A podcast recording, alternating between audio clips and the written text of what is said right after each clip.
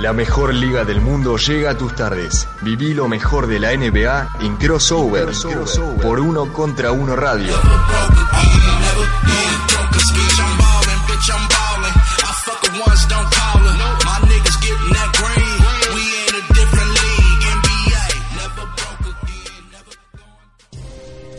Muy buenas tardes para todos, estamos en una nueva edición de Crossover por uno contra uno web radio, esta edición de los viernes en la que hablamos de historias detrás de los jugadores, de las franquicias y de las jugadoras también, ¿por qué no? Porque se están jugando las finales de la WNBA, Washington Mystics contra Connecticut Sun y hay una jugadora en particular que, que, nos parece muy interesante, no solo por lo que hace adentro de la cancha, sino por su historia fuera de ella.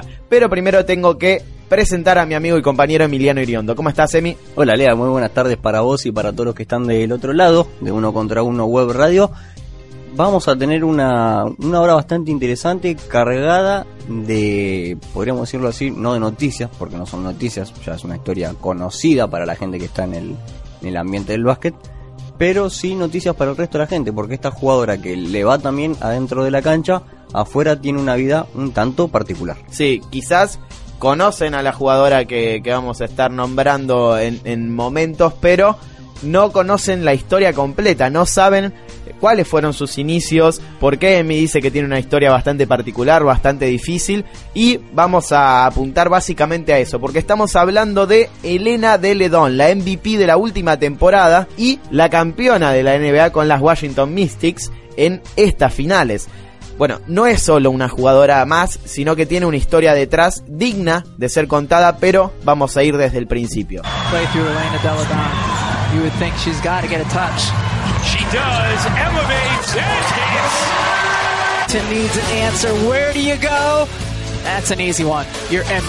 Elena nació el 5 de septiembre de 1989 en Wilmington, que es en el condado de Delaware. Desde chica ya sabían que iba a tener una buena altura para practicar deportes porque su padre Ernie era jugador de golf universitario y su madre Joanny, pese a que no hacía deportes, también tenía una buena estatura. Entonces, eh, por una cuestión de genética, creían que la chica iba a ser eh, de las más altas de su clase, por decirlo de alguna manera. Tuvo varios problemas, de hecho, con su altura porque en la escuela sus compañeros y compañeras también se burlaban de eso y llegó al punto de que el doctor de la familia le ofreció un tratamiento para parar el crecimiento, porque era tan acelerado eh, cuando ella tenía apenas 10 años que eh, le causaba problemas porque la gente, bueno, los, compañeros se burlaban de ella. Un caso totalmente inverso al de Messi, eh, porque era un tratamiento para frenar el, el crecimiento. Sin embargo, eh, obviamente su madre lo, lo, evitó, se opuso a, a, este tratamiento y al final Deledon siguió creciendo. Menos mal porque, porque ahora está jugando en la WNBA y es una de las mejores. Exactamente. Sin embargo, bueno, esto no fue lo único que tuvo que atravesar en su niñez. Su hermana Lizzie nació ciega, sorda y muda. Tiene parálisis cerebral y también tiene autismo. No estamos inventando nada. Eh, para el que quiere investigar hay una, interesante nota en, en, ESPN, en el portal de ESPN en inglés, en la que cuenta, eh, Elena de Ledón cuenta la historia de su, de su hermana más detalladamente. A medida que ella iba creciendo, se fue dando cuenta de que su altura era totalmente secundaria eh, en comparación a lo que tenía su hermana. She's the strongest person I know. She's um, been through over 30 surgeries. She was born deaf, blind, with cerebral palsy. She has autism. She's just incredibly strong and she perseveres no matter what. Elena's greatest admirer has never seen her make a shot, but she's given her the strength to lift much more than a basketball program. Lizzie and I have an unspoken love, and that's something you don't have with people in our time today where text messaging, phone calls, Skype is everything. It's amazing to have that connection with her and to be able to have her as my role model, my angel, everything. A diferencia del resto, que bueno, normalmente se acuerdan cuando empezaron a jugar al básquet, ella no, no se acuerda cuándo ni por qué lo hizo. Como mencionó Lea al principio, su padre jugaba al golf, bueno, es una, un deporte en el que la altura es totalmente secundario, y su hermano Jean jugaba al fútbol americano en Duke, entonces los deportes ya estaban adentro de la casa y para ella eran algo más que cotidiano. Desde chica le preguntaban qué iba a jugar porque con esa altura podía ser basquetbolista o voleibolista profesional y ella obviamente en ese momento no sabía qué responder. My family means the world to me. They're absolutely incredible and they're all so different.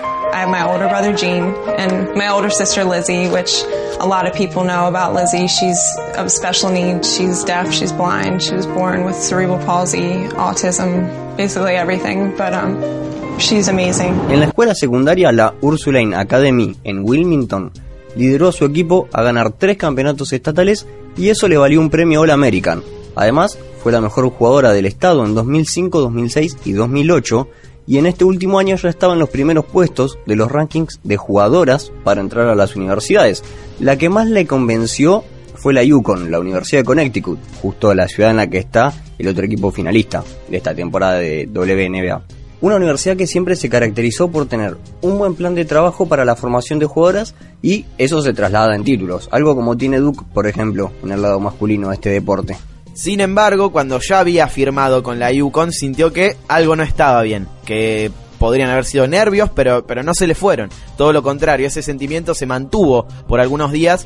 La temporada arrancó en junio y en el primer partido, uno de preparación de los normales, en el que justamente le tocó ser parte, se dio cuenta de que no quería eh, involucrarse en eso, de quería estar cerca de casa, eh, quería estar con su familia, su entorno y lo que, bueno, normalmente conocemos como zona de confort. Esperaba que fuera algo divertido, una chica eh, haciendo sus primeros pasos en el deporte amateur todavía. Bueno, se supone que los juegos de preparación lo son, justamente, pero no. Cada vez que pisaba el parquet, para mí era nauseabundo, dice Elena Deledón en una entrevista que dio años después. Al día siguiente fue a clases, la profesora dio un trabajo para hacer en el momento y decidió no hacer nada, porque estaba decidida que iba a volverse a su ciudad. Esa noche esperó a que su compañera de cuarto se durmiera, jugó, juntó sus cosas y se fue. Un amigo de la infancia la llevó hasta su casa y cuando su madre le abrió la puerta, llorando, no pudo contestarle por qué estaba ahí. That's what life's all about. It's not about what other people pinpoint you to be. It's about what you want to be and what you enjoy doing. El entrenador Lleno Auriema llamó por teléfono a la casa de Elena y atendió a su madre, obviamente. Le explicó que entendía que su hija podía estar atravesando una crisis, eh, algo emocional por, lo, por los cambios, eh, todo lo que sucede en la adolescencia, y que era algo normal, eh, más normal de lo que parecía.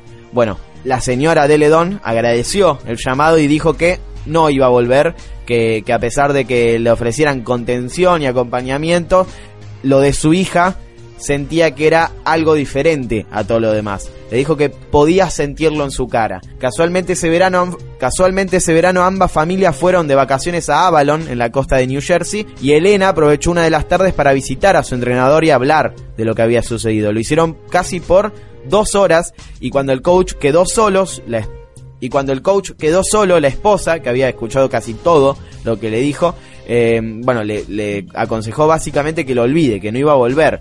Él estaba un poco decepcionado, no por ella, sino por él como entrenador. Era una excelente jugadora, decía el coach, eh, de esas que solo se ven una en cada varios años y eh, se le había escapado la posibilidad de formarla. Sentía básicamente que había fracasado. He told me it wasn't burnout and it was homesickness. and little did I know that he was very right. He could see it in my eyes and he knew.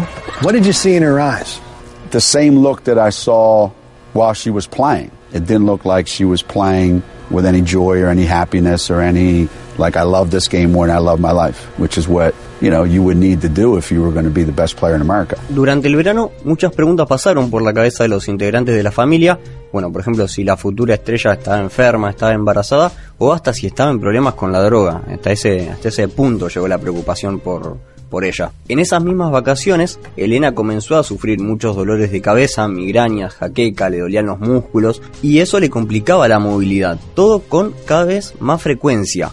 Así comenzaron las visitas a médicos, algunos sugirió que era mononucleosis, otro que estaba en un cuadro de depresión por todo lo que había pasado en las últimas semanas. Bueno, por 20 días tuvo que tomar algunos medicamentos para tratar síntomas de gripe, ni más ni menos. Eso era como lo que le habían diagnosticado finalmente. Y una vez pasado ese plazo, dijo, bueno, me siento mejor. Sin tener en cuenta que lo que realmente la afectaba era una enfermedad que la va a acompañar por muchos años, pero todavía no lo sabía.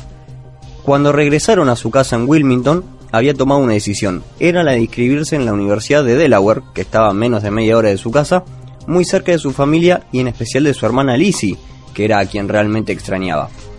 Al principio se anotó en el equipo de volei para cambiar un poco de aire y básicamente eh, olvidarse del, del básquet, que era lo que, lo que la hacía sentir tan mal. Y pronto se dio cuenta que el deporte estaba en sus venas, porque también era muy buena en ese ambiente. En la temporada 2008-2009 terminaron en playoff, cayeron lamentablemente en primera ronda, pero habían ganado la, la conferencia y entendió que tenía que relajarse y jugar, que eso era lo suyo.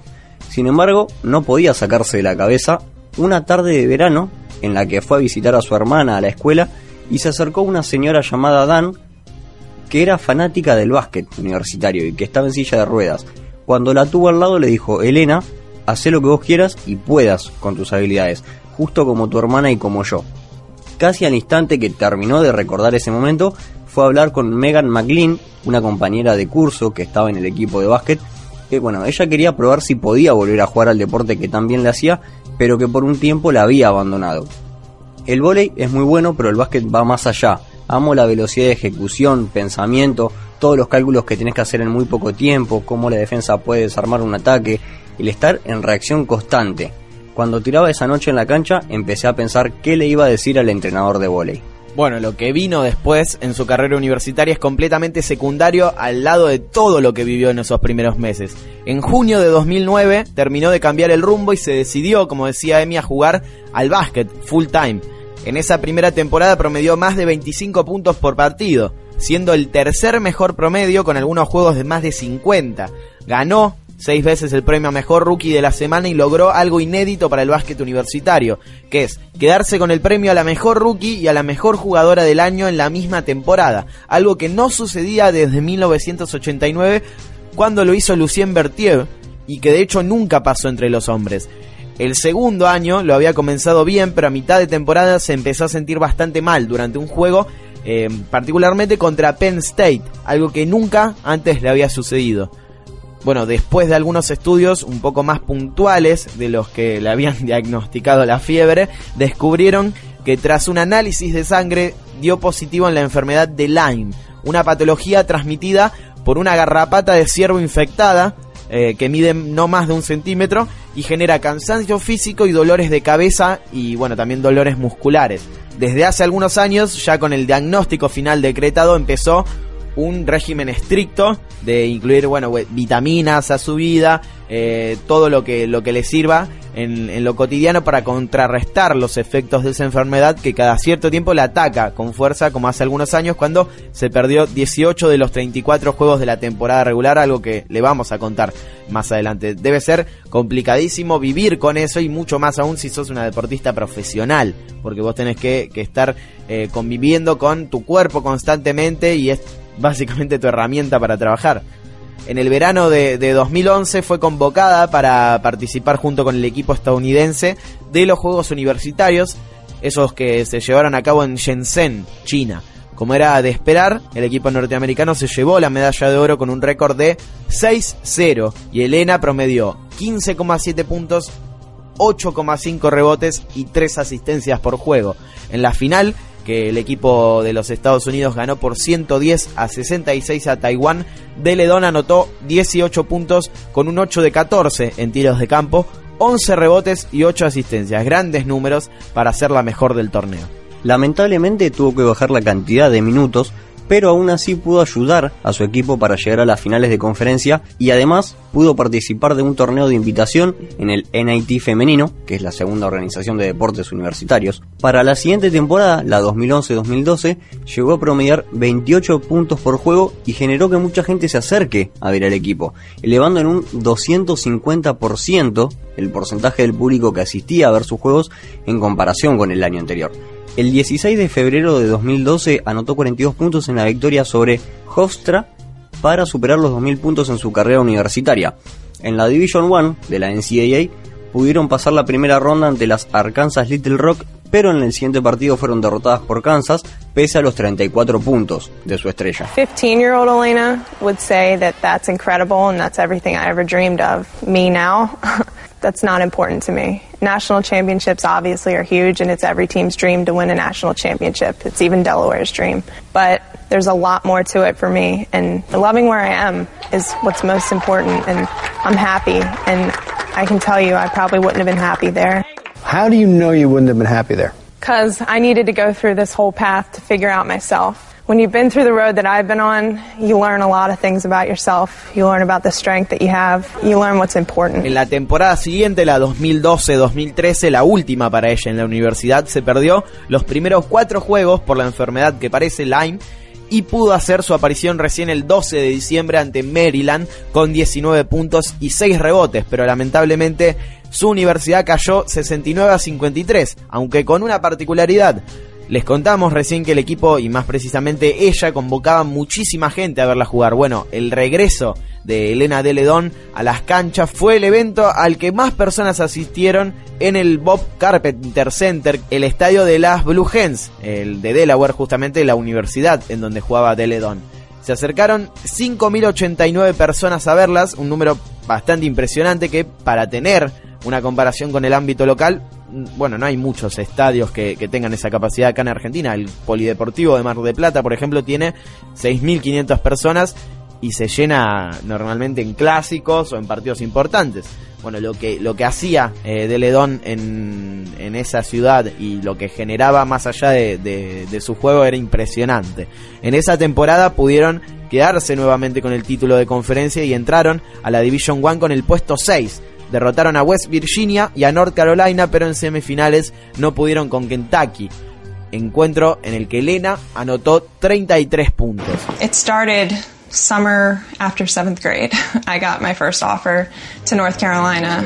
From that moment on, the attention just kept growing with the colleges and Never did I think that I should go close to home and play basketball. I always thought I have to go to the top schools in the nation just like everyone else has done. As it went on, that's when it started to become a little less fun for me. And I started to think this is going to take me away from home. This is going to take me away from my family. And it scared me. I never thought I could go to Delaware and have just as much fun and do just as many great things there. I was able to be with my family and truly have the best experience I could have ever asked for. Y llegamos al momento más importante tal vez de su carrera, el paso hacia la WNBA, pero de eso vamos a hablar en el próximo bloque. Como siempre, si se quieren comunicar con nosotros, pueden hacerlo a través de las redes sociales que son las siguientes. En Twitter nos encuentran como arroba crossover ok, en Instagram arroba crossover.ok y en youtube.com barra crossover ok. Además si se quieren poner en contacto con las redes sociales de la radio, arroba uqweb, tanto en la red social del pajarito como en la de las fotos. Y si quieren mandar mensajes al 2914-161696. Un pasado muy complicado, unos inicios muy difíciles para una jugadora extraordinaria que la está rompiendo en la WNBA y que sin dudas tiene eh, una, una vida interesantísima más allá de las canchas. Así que no se pierdan el próximo bloque en el que vamos a seguir hablando de Elena de Ledón. Sigan prendidos a uno contra uno web radio.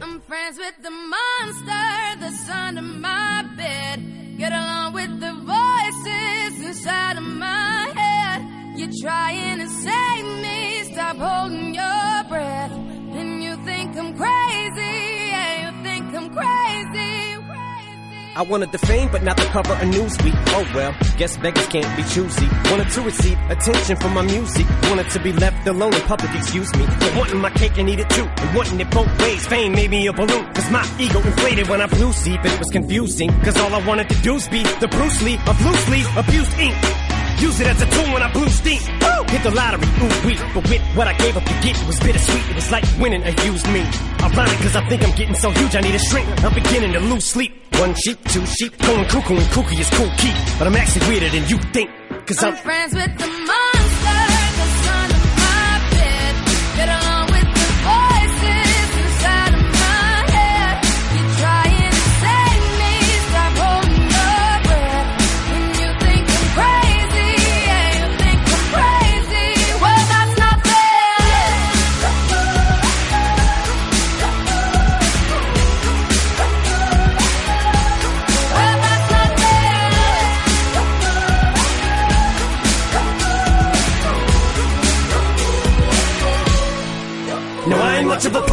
Know somebody once told me to seize the moment and don't squander it. Cause you never know when it all could be over tomorrow, so I keep conjuring. Sometimes I wonder where these thoughts spawn from. Yeah, ponder it, do you wonder? No wonder you're losing your mind the way it wanders. I think you been wandering off down yonder and stumbled on to Jeff Van Vondren. Cause I need an interventionist to intervene between me and this monster and save me from myself and all this conflict. Cause of everything that I love killing me and I can't conquer it. My OCD's talking me in the head, keep knocking. Nobody's home, I'm sleepwalking. I'm just relaying what the voice in my head saying. Don't shoot the messenger, I'm just friends, with the monster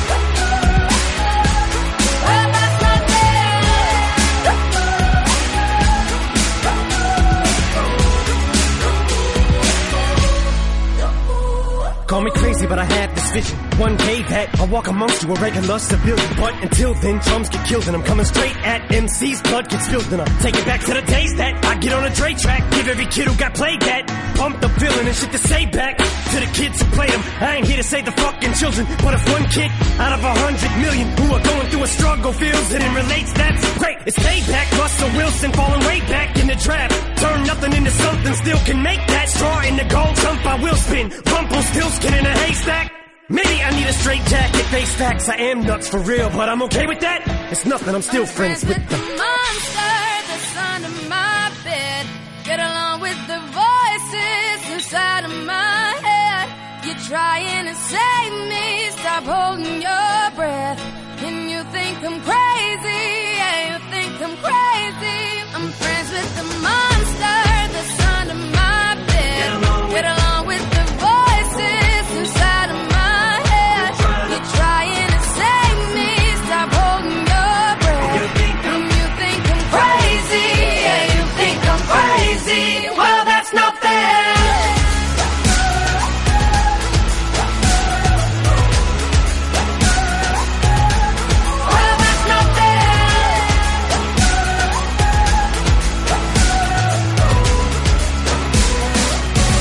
Volvemos al aire en Uno contra Uno Web Radio con el segundo bloque de una historia que, como escucharon en la primera parte, es muy interesante y nos explica por qué la MVP de la WNBA está con un título en brazos ya, campeona de la liga por primera vez en su carrera. Y en esta segunda mitad nos vamos a adentrar en su carrera en la máxima liga del básquet femenino, justamente la WNBA. I think the true fan or someone who has played basketball and truly knows the game loves it. I mean, you hear the NBA guys talk about it. They watch our games, they study our games to learn stuff from us. It's those high school has-beens that think they can still play and for some reason hate that females might be better than them at something.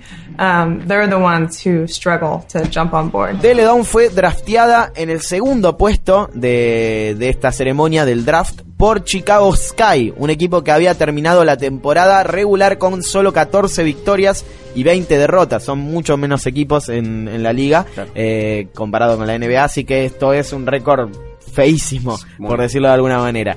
Ya desde su debut demostró todo lo que era capaz de hacer porque anotó 22 puntos y su equipo le ganó por 102-80 a la Phoenix Mercury. Un equipo que conocemos porque eh, tiene entre sus filas nada más y nada menos que a Diana Taurasi. Bueno, ese rendimiento rápidamente atrajo el interés de algunas marcas de indumentaria deportiva y la que le ofreció el mejor contrato para contar con su imagen fue Nike. Otra muestra de lo que ella podía hacer la dio la votación para el All Star, siendo rookie fue la más elegida por sobre el resto de las jugadoras de la liga, algo que nunca antes había pasado en la WNBA. Lamentablemente no pudo estar presente en el juego debido a un golpe en su cabeza y los doctores eh, que bueno le recomendaron no jugar para preservar su salud, esto que conocemos como el protocolo de, de conmoción cerebral que también está en la NBA. Luego de eso la temporada siguió con Elena en un gran nivel y las Sky de Chicago entraron a la postemporada con el número uno, con eh, la primera clasificación de la conferencia por primera vez en la historia de la franquicia. Como era de esperar, el premio al rookie del año tenía una sola persona capaz de quedárselo y no es necesario aclarar quién fue. I want females to be empowered and to be strong. And if I can say something to inspire, you know, the next coming up, then I've done my job. And if I just, you know, kept going the way I first started the game, where I was just like, just the lane of the basketball player, I don't have opinions, that wasn't doing me any uh, good and it wasn't doing anyone else good. So I want to leave this game better than I came into it and hopefully inspire uh, the young ones to speak their mind and keep pushing. En esa misma temporada se dio uno de los momentos más importantes de su vida. Conoció a Amanda Clifton, quien es hoy en día su esposa. Se conocieron por una amiga en común y según contó Elena en varias oportunidades, la relación no fue del todo buena al principio, pero todo fue cambiando con el correr de los meses. Empezaron a salir, se conocieron mejor y en poco tiempo ya estaban viviendo juntas. Hace tres años, en el verano de 2016, invierno para nosotros, se comprometieron. Primero se lo propuso Amanda a Elena mientras caminaban por la playa junto a sus perros, pero fue algo más informal, y unos días después fue Elena la que hizo la propuesta formal con una cena en la terraza del edificio en el que vivían. Se casaron en noviembre del 2017 y fue catalogada por una revista estadounidense especializada en casamientos como la boda del año. We basically met through uh, both of our best friends. I wanted to know who this fun person was that she's been hanging out with, and I did Instagram? look at a couple pictures on Instagram. Everything after that, we were together nonstop. I feel like right away I knew she was the one. She is so much different than any person I've ever been around. Mm. Elena's family has welcomed me into their family pretty much like one of their own.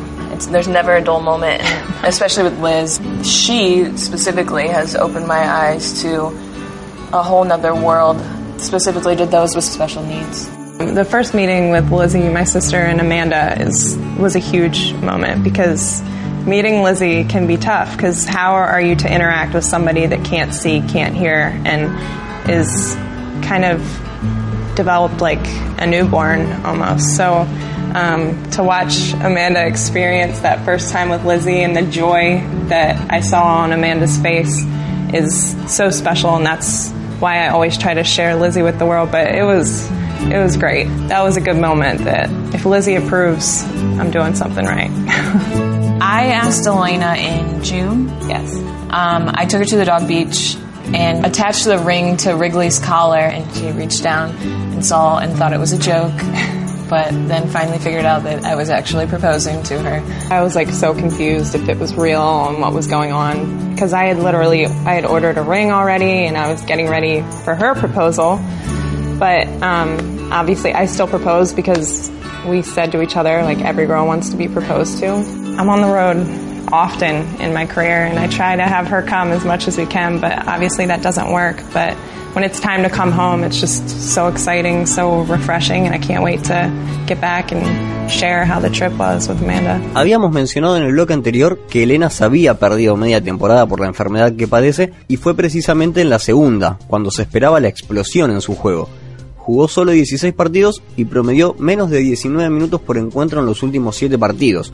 En los playoffs pudo ayudar a su equipo a pasar la primera ronda ante las Atlanta Dream, sobre todo en el juego decisivo de esa serie en el que anotó 34 puntos, y su equipo revirtió una desventaja de 17 puntos a falta de 8 minutos para el final del partido.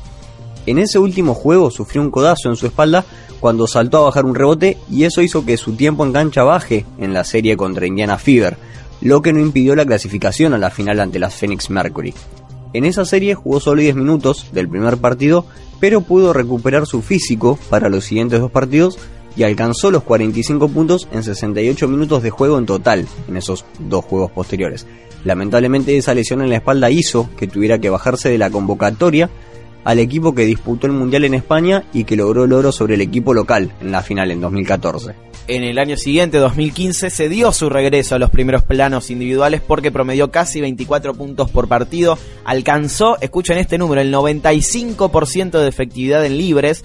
Tiene el récord histórico con 19 libres anotados de manera consecutiva en un partido contra Atlanta y quedó tercera en mayor cantidad de rebotes. Todo eso le valió su primer premio al MVP de la temporada de la WNBA en su tercer año en la liga, con 38 de los 39 votos en el primer puesto. Era casi unánime. La, sí, una Curry eh, 2.0 porque eh, era increíble lo que estaba haciendo en ese presente. Bueno, en el 2016 mantuvo su buen nivel superando los 20 puntos por juego pero sobre el final de la temporada regular sufrió una lesión en, en su dedo pulgar derecho, precisamente, y fue operada para intentar recuperarla lo antes posible, pero no pudo eh, hacerlo y se perdió el resto de la temporada. Sin ella, obviamente las Skies pasaron a semis, pero cayeron con Los Ángeles Sparks, que posteriormente saldrían campeones de la WNBA. Como era de esperar, Deledon fue convocada al equipo que participó de los Juegos Olímpicos de Río en 2016 eh, competencias que normalmente gana el equipo estadounidense de, mujeres en básquet. Bueno, aunque no tuvo un rol protagónico como se suponía eh, y fue más bien una jugadora de rol, entró desde el banco en 7 de los 8 encuentros que disputaron y solo se perdió el partido ante China por una lesión en uno de sus ojos. Eh, bueno, en la final también jugó contra España, tal como había sucedido dos años antes en el Mundial. Eh, Estados Unidos ganó 101-72 y ella no fue eh, la jugadora más importante, pero eh, el hecho de haber ido desde la banca en todos los partidos no le generó ningún problema, ningún resentimiento, ningún rencor con el equipo, todo lo contrario. Ella reconoce que haber ido a, a, esos Juegos Olímpicos en Brasil fue la mejor experiencia que le tocó vivir y que estaba acostumbrada a ser la, la estrella del equipo, pero ahí eran todas superestrellas, como, como nos tiene acostumbrado el Team USA de mujeres, y entonces el básquet volvió a ser como cuando había empezado. Eh, fue el torneo más hermoso que me tocó jugar. Ella dice que fue el torneo más hermoso que le tocó jugar. It's been my biggest dream and biggest goal since I picked up a basketball. I got to wear USA across my chest and play with the best players in the world. Such a incredible experience. It's really hard to even put words to it. It's amazing the level of play that we're able to get to when we're all on one court together. I'm just kind of in awe of one another, and that's what's so exciting about Team USA is you put all these incredible players on one team, and you're just able to elevate your games in so many ways. So clearly, we're playing at a whole different level, having the best players all together on one team. Para el inicio de la temporada de 2017 y con la llegada inminente de Deledon a la agencia libre, la dirigencia de Chicago logró hacer un trade, un intercambio con Washington Mystics. Ella iba a la capital y a cambio recibían dos jugadoras y una elección del draft. Su debut se dio con 26 puntos ante la San Antonio Stars y algunos días después le anotó 27 a Los Angeles Sparks, ya quedaba claro que el nivel no lo había perdido, no se lo había olvidado en Washington. Sin embargo, cuando todo iba bien, se esguinzó el tobillo derecho a dos meses de haber arrancado la temporada y no pudo disputar el All-Star.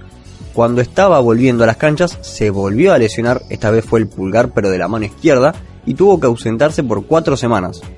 Volvió en los últimos juegos de agosto y ya el 1 de septiembre convirtió 37 puntos con 6 triples para vencer por 110 a 106 a las Seattle Storms para asegurarse el ingreso a la postemporada.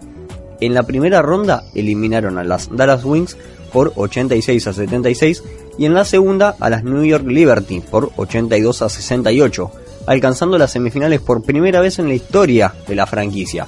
Sin embargo, no pudieron con Minnesota Lynx y cayeron por barrida 3-0 en la serie. En 2018, de acuerdo a algunos cambios en el armado del plantel, regular, algo que sucede siempre en los planteles de la WNBA y de la Liga eh, de Hombres, la Lera tuvo que empezar a jugar en otra posición a la que estaba acostumbrada, a la pivot.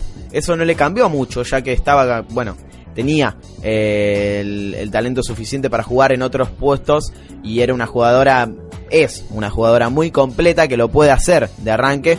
Eh, ya demostró que, que juegue donde juegue lo hacía bien convirtió 36 puntos en el encuentro ante las Connecticut Sun, justamente, equipo al que vencieron por 95-91 y que precisamente eh, enfrentan en estas finales de la WNBA. Algunas noches más adelante le convirtió 23 puntos a Atlanta, por ejemplo, en una derrota por 80-77, eh, y alguno puede pensar que ese es un dato menor en su carrera, ha tenido partidos de 50 puntos, eh, siempre tiene buenos números, bueno, lo ponemos en contexto y deja de serlo. Con esos 23 puntos alcanzó los 3000 en la WNBA, siendo la más rápida en hacerlo, en alcanzar esta cifra. Necesitó tan solo 148 partidos para lograrlo.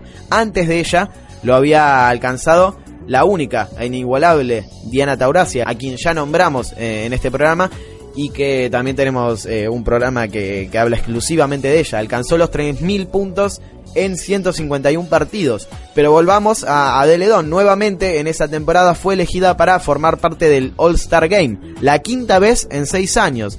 Y eh, obviamente tenemos que recordar que en 2014 no pudo estar por la enfermedad de Lyme, la que la sacó de la cancha por media temporada. Un hecho casi histórico esto de 5 en 6 años para el básquet femenino. Y podemos trazar un paralelismo con Karim Abdul-Jabbar, por ejemplo, un jugador que casi participa de, del All-Star en todos los años en los que estuvo en la NBA. Sí, porque tuvo la posibilidad de formar parte tanto de siendo el rookie como en su último año y solamente se perdió un solo All-Star Game por eh, lesiones y algunas sanciones que lo dejaron afuera de algunos partidos, pero mayoritariamente por, por lesiones que tuvo que, que perderse esos esa, esa parte de temporada. Así que básicamente es la Karim de la WNBA. La Karim, claro, le faltan los lentes, solamente, pero juega con máscara, así que Sí. tienen. Puede, eh, puede trazarse ese paralelismo también. Exactamente. Bueno, en los playoffs eh, de esa temporada evitaron la segunda ronda por su posición en el campeonato, que fue terceras, y en cuartos eliminaron a Los Ángeles Sparks, revancha de lo sucedido el año anterior para llegar por segunda vez consecutiva a las semifinales de la WNBA. En esa serie siguieron haciendo historia porque le ganaron 3 a 2 a Atlanta Dream, a un equipo que tienen de hijos, por lo menos Elena del Ledón, por lo menos Elena, y justamente en ese año eran las segundas máximas favoritas a quedarse con el título por récord. Sin embargo, fueron barridas en la final por las grandes candidatas al título, las Seattle Storms de Subert. What NBA players really do support the league? I mean, LeBron, even during our playoffs, like I was able to meet up with him because I was doing the barbershop, and he was just like spitting out stats and all this stuff, like in this game, at this minute, why did this happen? You need to do this, you need to speak out. Like, it was great. And it was just like normal basketball talk, and I was like, okay, like you truly watch. Gracias al gran año que tuvieron, que bueno, que ella tuvo básicamente en Washington, fue convocada obviamente para disputar con los Estados Unidos el mundial que fue eh, realizado nuevamente en España, esta vez en la isla de Tenerife. En ese torneo fue parte de 5 de los 6 partidos, siempre desde el banco, anotó 19 puntos y 6 rebotes en el debut ante Senegal y tuvo promedios de 7,8 puntos, 3,6 rebotes y una asistencia en 14 minutos de juego. Fue exactamente lo- la cantidad de minutos que jugó en la final. En esa final que Estados Unidos le ganó 73 a 56 a Australia y ella se fue solo con dos puntos, pero ya sabemos que es algo que no le importa mucho porque eh, disfruta muchísimo de participar de torneos eh, internacionales con el equipo de Estados Unidos. Ya la escuchamos en el audio anterior cuando hablaba de los Juegos Olímpicos. Lo que ella más disfruta es estar ahí con esas jugadoras, esas reales bestias que tiene el seleccionado estadounidense y que más allá de los minutos que pueda jugar, ella lo que quiere hacer es jugar con, con esas personas y entrenar y, y el día a día. Volvemos. Esta temporada fue la mejor de su carrera. Dominaron durante la etapa regular, ganaron 26 encuentros y perdieron solo 8, lo que significa menos de, de 10 derrotas en la temporada regular, fueron el único equipo que, lo logró y lo coronaron de la mejor manera, porque recordemos, semifinales 2017, historia. Finales 2018 volvieron a ser historia y este año terminaron de cerrar el ciclo y se quedaron con el anillo de campeonas. En lo individual no pudo haber sido mejor. Récords de anotación en varios partidos, todos de la mano de su gran efectividad, esa que la puso en uno de los lugares más privilegiados del básquetbol mundial, que es el club del 50-40-90. ¿Qué significa esto? Bueno, más de 50% en efectividad de tiros de campo, más de 40% en tiros de 3 y más del 90% en libres. Lo de ella este año fue 51,5 en tiros de campo, 43 desde atrás de la línea de 6,75 y un realmente asombroso 97,4 en libres. Si miramos los nombres, eh, por lo menos en la NBA, de, de ese selecto club, vamos a entender lo que hizo esta chica. Con esos números, a ese selecto grupo que tiene 8 grandes jugadores de la historia de la NBA, bueno, son Larry Bird, lo logró dos años seguidos, Steve Nash, 4 en 5 temporadas, y algunos nombres que ellos son más recientes en la historia actual del- de la NBA, Curry, Durant, Reggie Miller, Nowitzki, Mark Price y Malcolm Brogdon, que es el que lo logró la temporada pasada. La vida de Elena es más que interesante y bueno, está cargada de emociones a diario. Desde muy chica cuida de su hermana mayor y aún hoy en día lo sigue haciendo como si ella fuese la mayor. Así lo dijo en una publicación realizada en The Players Tribune, que es ese portal en el que los deportistas pueden volcar su- sus emociones, sus sentimientos, todo lo, que piensan lo, lo- lo escriben ahí. Su vida está dedicada a ella y cuando muchas jugadoras se van a Europa para jugar en el receso de la WNBA y no perder ritmo de juego, ella vuelve a su casa a acompañarla durante todo el día prácticamente. Además, entre sus planes está crear The Elena Deledon Charitable Foundation con la iniciativa de ayudar a personas con la enfermedad de Lyme, siempre pensando en los demás y con su historia de vida como el punto de partida.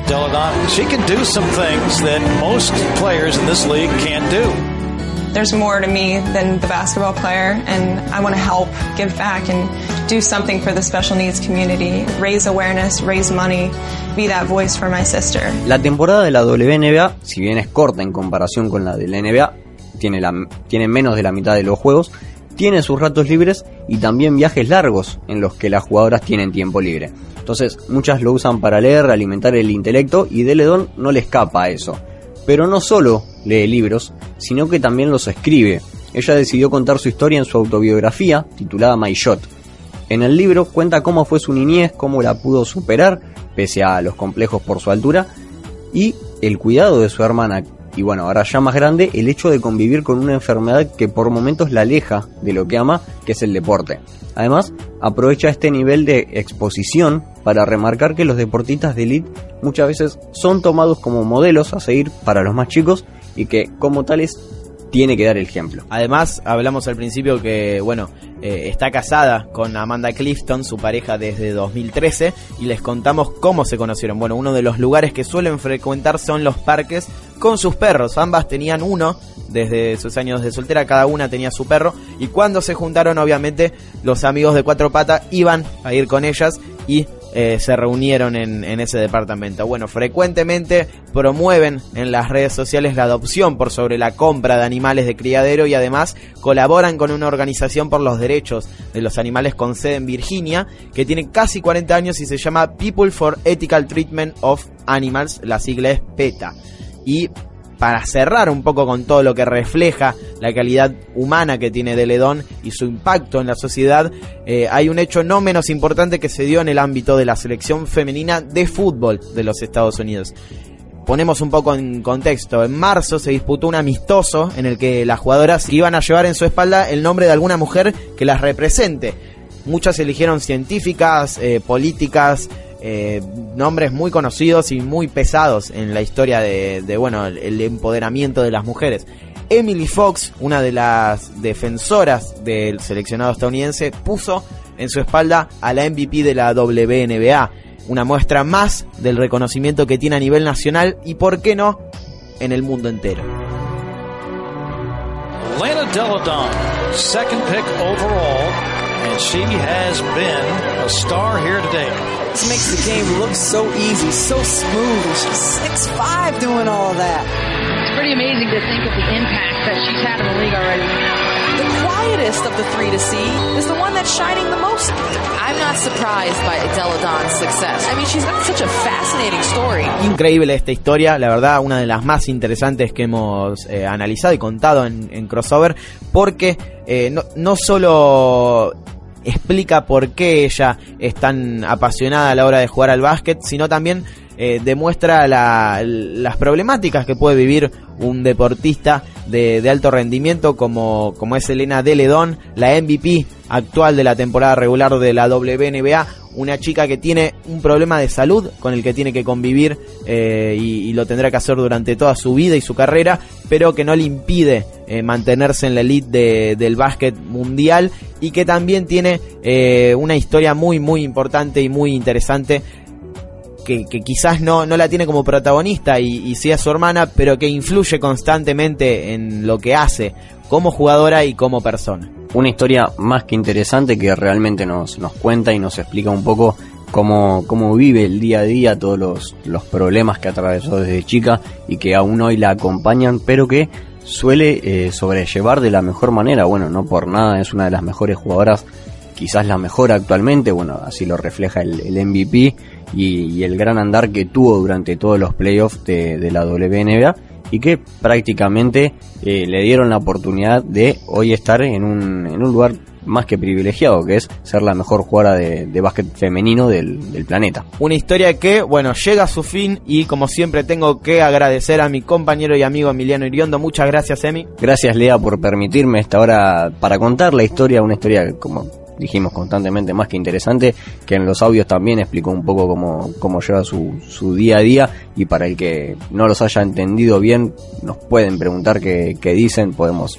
decírselos tranquilamente y que eh, básicamente nos, nos ayudaron también un poco a, a contar la historia de, de esta chica que vamos a tener que empezar a meternos un poco más en la WNBA porque seguramente no es la única. No, son historias muy interesantes, la verdad que hay mucho para investigar, tal vez para nosotros, hay mucha gente que, está más interiorizada en el tema, que debe conocer este tipo de historias, pero es bueno traerlas eh, a la actualidad y utilizar estas finales de la liga para poder conocer eh, más de cerca a, las grandes exponentes que tiene este, este deporte en su rama femenina. Como siempre, Leo Margo e Ison Patoco en la edición y operación. Mi nombre es Leandro Carranza y como siempre sigan prendidos a uno contra uno web radio. Hasta la próxima.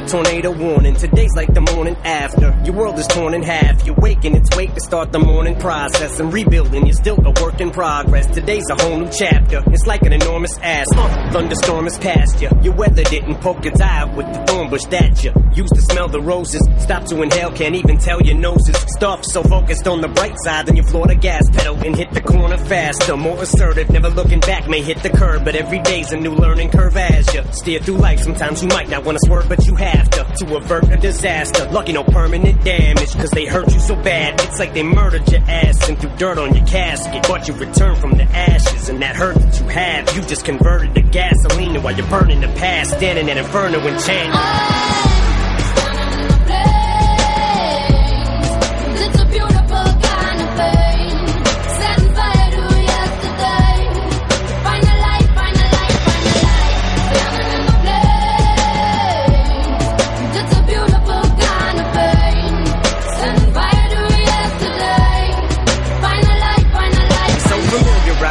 having to swallow this pill is like. It happens all the time. They take your heart and steal your life, and it's as though you feel you've died, cause you've been killed inside, but yet you're still alive, which means you will survive. Although today you may weep cause you're weakened, and everything seems so bleak and hopeless. The light that you're seeking, it begins to seep in. That's the only thing keeping you from leaping off the mother freaking deep end. And I'm pulling for you to push through this feeling. And with a little time, that should do the healing. And by tomorrow, you may even feel so good that you're willing to forgive them. Even after all the shit you've been put through, this feeling of resilience is building. And the flames are burning quick as fire. With through this building, you're sealed in. But your fireproof flame retardant, you withstood it. And as you climb up to the roof, you're just chilling. You look down cause you're so over them. You can put the heel of your foot through the ceiling. As time passes, things change every day. But wounds, wounds heal, but scars still remain the same. But tomorrow today's going down in flames. Throw the matches at the past up So feel the fire beneath your feet as you barely even perspire from the heat. Exhale deep and breathe a sigh of relief as you say goodbye to the grief. It's like watching the walls melt in your prison cell. But you've extinguished this living hell. Still a little piece of you dies as you scream. Oh.